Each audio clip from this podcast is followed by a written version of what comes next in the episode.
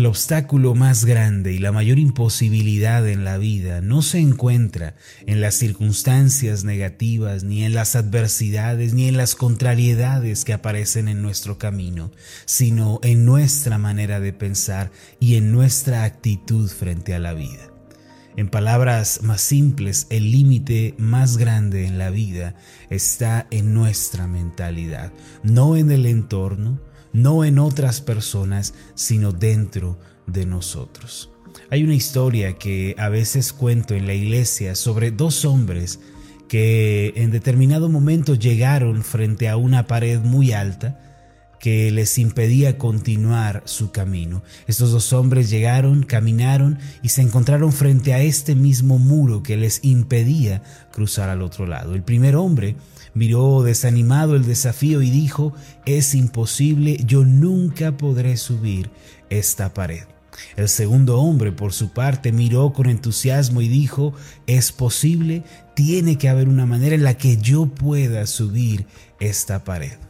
Después de presentarle esta situación a mis oyentes, suelo preguntarles, ¿quién creen ustedes que tuvo la razón? ¿El hombre que pensó que era imposible o el que pensó que se podía escalar. Obviamente en un principio las opiniones están divididas entre la gente. Hay quienes dicen que tuvo razón el que pensó que era imposible y otros dicen que tuvo razón el que creía que era posible superar la barrera. Sin embargo, después de que dejo que haya un pequeño debate, le doy la respuesta correcta a la gente. Es la siguiente. Ambos, ambos tienen la razón. ¿Por qué? porque así como piensen, así sucederá en sus vidas. Así como ellos lo declaren en su mente y en su corazón, así sucederá en sus vidas personales. La vida se nos va a presentar, mis amados, en la manera en la que nosotros pensamos. De modo que cuando una persona dice, no, no creo que pueda hacerse, creo que es imposible, entonces todas las puertas se cierran y nada puede hacerse. Sin embargo, cuando una persona tiene pensamientos positivos, pensamientos optimistas marcados por el entusiasmo, los cuales son precisamente los pensamientos de la palabra de Dios, entonces asombrosamente las puertas se abren y un milagro tiene lugar en medio eh, de su circunstancia, en medio de lo que esa persona está viviendo.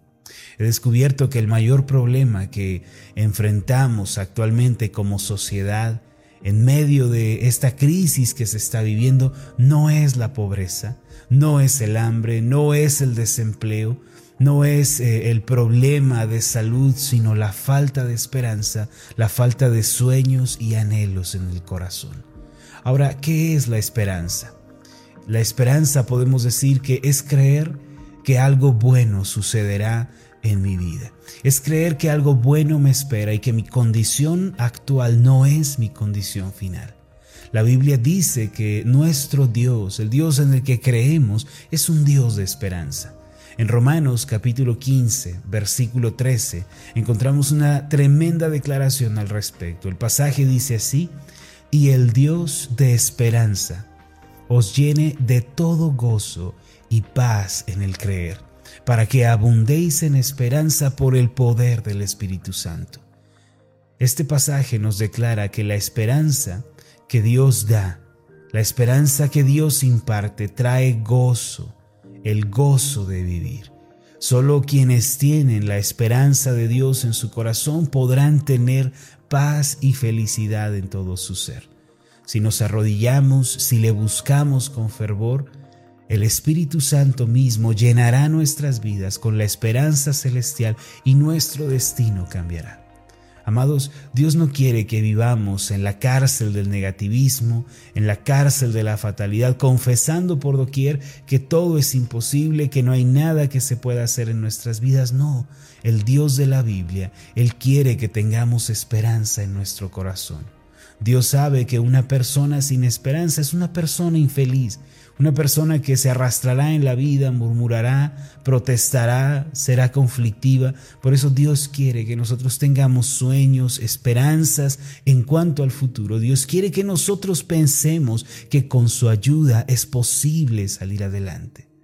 Mire, en lo personal, tengo seis años siendo el pastor de la iglesia Ascender y en todos estos años nunca me permití pensar que algo no se pudiera hacer. Más bien me arrodillé, clamé a Dios, le pedí que me diera fe para enfrentar cada desafío que aparecía en mi camino. Puedo decir que he mantenido una mentalidad de posibilidades y esperanzas. Nunca he dicho esto es imposible, nunca he dicho para mí mismo estamos perdidos, no hay nada que podamos hacer. Si yo pensara así, estoy muy consciente que hace mucho tiempo que ya hubiera renunciado al pastorado por el desafío y las presiones que esto supone. Pero no, yo he creído que con Dios es posible, he pensado que con Dios se puede salir adelante. Siempre le estoy diciendo a la gente de nuestra iglesia, crean que es posible, crean que se puede, crean que un milagro va a suceder en su entorno, en sus circunstancias, algo asombroso va a suceder. Y no lo digo de labios para afuera, lo digo porque yo mismo me he visto frente a la muralla de la imposibilidad, me he visto en, en situaciones y he tenido que creer en la ayuda de Dios que provee todas las cosas y he creído que se puede y asimismo Dios me ha ayudado. Hace cinco años aproximadamente nos reuníamos en la sala de mi casa, un grupo de aproximadamente 15 personas, eran mi iglesia en aquel entonces, y aunque todo era adverso, yo creí que podíamos crecer y que podíamos edificar una iglesia más grande. Hubo quienes me dijeron que lo que yo tenía en mente no se podía hacer. Pero cuando usted dice que algo no se puede hacer, sencillamente las puertas se cierran y de verdad nada se puede lograr. En Segundo de Reyes, capítulo 4, encontramos la historia de una viuda que tenía muchas deudas y compromisos. Esta viuda vino ante el profeta Eliseo y le pidió su ayuda. Ella se encontraba en medio de grandes deudas al punto de que su acreedor había venido y había tomado como pago a dos de sus hijos. Eliseo le dijo lo siguiente en Segundo de Reyes capítulo 4 versículo 2, declárame qué tienes en casa. Y ella dijo, tu sierva ninguna cosa tiene en casa sino una vasija de aceite. Desde luego Eliseo no le dio el dinero que ella necesitaba ni le resolvió el problema, sino que le dijo lo siguiente en el versículo 3, ve y pide para ti vasijas prestadas de todos tus vecinos, vasijas vacías, no pocas, es decir, tienen que ser muchas, tienen que ser en abundancia. Entra luego y enciérrate tú y tus hijos, y echa en todas las vasijas, y cuando una esté llena, ponla aparte. Esta mujer, de acuerdo con el relato, así lo hizo de una manera asombrosa. Mientras ella vertía el aceite en las nuevas vasijas, todas estas se llenaron. De un solo recipiente salía llenaba las demás vasijas. Un milagro tuvo lugar. En el versículo 5 dice, y se fue la mujer y cerró la puerta, encerrándose ella y sus hijos. Y ellos le traían las vasijas y ella echaba el aceite. El versículo 6 dice de esta forma, cuando las vasijas estuvieron llenas, dijo a un hijo suyo, tráeme aún otras vasijas. Y él dijo, no hay más vasijas. Entonces cesó el aceite. Ahora, ¿cuál es el significado espiritual de este relato bíblico? Permítame explicarle.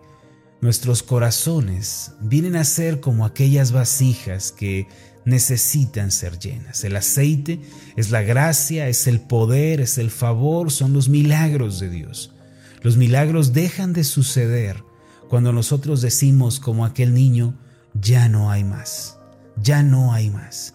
Hermanos, nosotros tenemos que creer en los milagros. Tenemos que creer que podemos salir adelante y que el poder de Dios irá delante de nosotros abriéndonos el camino. Yo creía que era posible. Siempre estuve confesando, lo vamos a lograr en Dios, algo bueno va a suceder, cosas buenas nos van a salir al encuentro. Siempre le dije a los hermanos de la iglesia, no hay razón para pensar que no lo podemos lograr.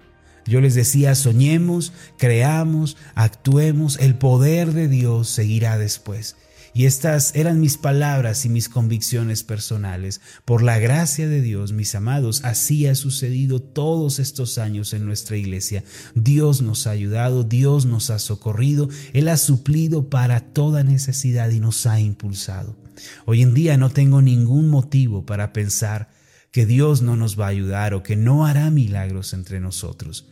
¿Por qué no da paso al pensamiento de posibilidades en Dios? Eche fuera de su mente el pensamiento que dice que es imposible, que nada sucederá. Rechace el pensamiento de frustración, de fracaso. No piense de esa manera porque al igual que en el relato anterior, si nosotros traemos la vasija de nuestra vida delante de Dios, Él la va a llenar con abundancia. Él va a llenar nuestras vidas con poder y milagros y grandes cosas van a suceder. El Salmo 81, versículo 10, describe perfectamente esta escena. El pasaje dice, yo soy Jehová tu Dios, que te hice subir de la tierra de Egipto. Abre tu boca y yo la llenaré, dice el Señor. Abre tu boca y Él la llenará de cosas buenas. Prepara la vasija de tu corazón. Cree que se puede. Ten esperanza. Confía en la bondad de Dios. Cree que los milagros te van a salir al encuentro y entonces, mi hermano, el Señor llenará tu vida. Yo vi milagros en los últimos cinco años. Dios me ayudó a pagar grandes cantidades para la edificación de nuestro templo en la actualidad. Y Dios proveyó todos los recursos, de modo que ustedes crean después de orar, arrodíllense delante de Él, confiesen todo pecado, dejen toda avaricia, toda motivación equivocada, renuncien a todo pecado. Si ustedes hacen esto, ya pueden recibir los sueños de Dios en su corazón y pueden esperar grandes milagros. Permítanme hacer una oración por ustedes. Amoroso Dios, tú eres el Dios de la esperanza Tú eres el Dios de milagros, de gracia, de favores y de poder. A ti nos dirigimos el día de hoy. Tú eres el Dios que sigue obrando en la historia del hombre. Sigues haciendo milagros en la vida de los hombres. Señor, ayúdanos a creer que contigo es posible. Tenemos desafíos de los compromisos. Tenemos tanto que hacer, pero ayúdanos a creer que se puede que los milagros todavía tienen lugar y que grandes cosas van a salirnos al encuentro. Señor, ayúdanos a tener esta esperanza y esta fe. Gracias porque aún en la actualidad tú obras y así como en el relato de la viuda, tú sigues llenando con gracia y poder a aquellos que se preparan, aquellos que tienen la mentalidad de es posible con tu ayuda. Tú les, les concedes milagros, les concedes favores cosas que humanamente son imposibles. Ayúdanos, Señor, a vivir con esta convicción, te lo pedimos. En el nombre de Jesús. Amén y amén. Hola, ¿qué tal? Mi nombre es Marlon Corona, soy el pastor de la iglesia Ascender en la ciudad de Zapopan, Jalisco, en México. Le agradezco mucho por haberme seguido con esta meditación. Mi oración siempre es que usted sea prosperado en todas las cosas y goce de una buena salud, así como prospera en su alma. Lo invito a que ore por las meditaciones Ascender y le pregunte a Dios cómo puede usted ser de bendición para este ministerio. Las meditaciones Ascender son impulsadas y apoyadas por nuestros oyentes. Reciba un fuerte abrazo de mi parte. Que Dios le bendiga. Hasta la próxima.